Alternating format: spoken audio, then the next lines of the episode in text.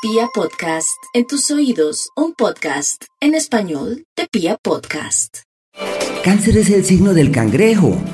Ese animalito que tiene una caparazón poderosa y fuerte, pero que cuenta con unos tejidos muy delicados. Así que por lo pronto la caparazón es como el soporte de su accionar porque están en la época de la introspección, donde tienen la oportunidad de penetrar en sus propios laberintos con el fin de reflexionar y de entender qué es lo que quiere la vida de ellos.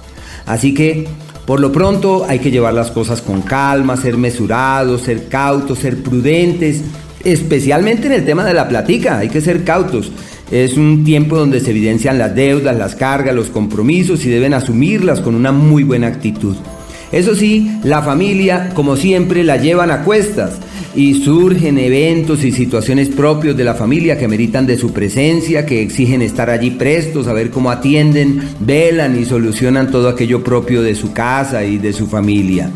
Marte que avanza por el eje del dinero, sinónimo de platica que llega, de dinero que llega a partir del día 11 y que puede ayudarles a resolver algunas de las cosas que tanto les intranquilizan. En torno a su vida sentimental, la primer quincena perfecta para el amor, ideal para reforzar, afincar, afianzar, es un periodo para encontrar el cauce de la reciprocidad y sobre todo de la armonía.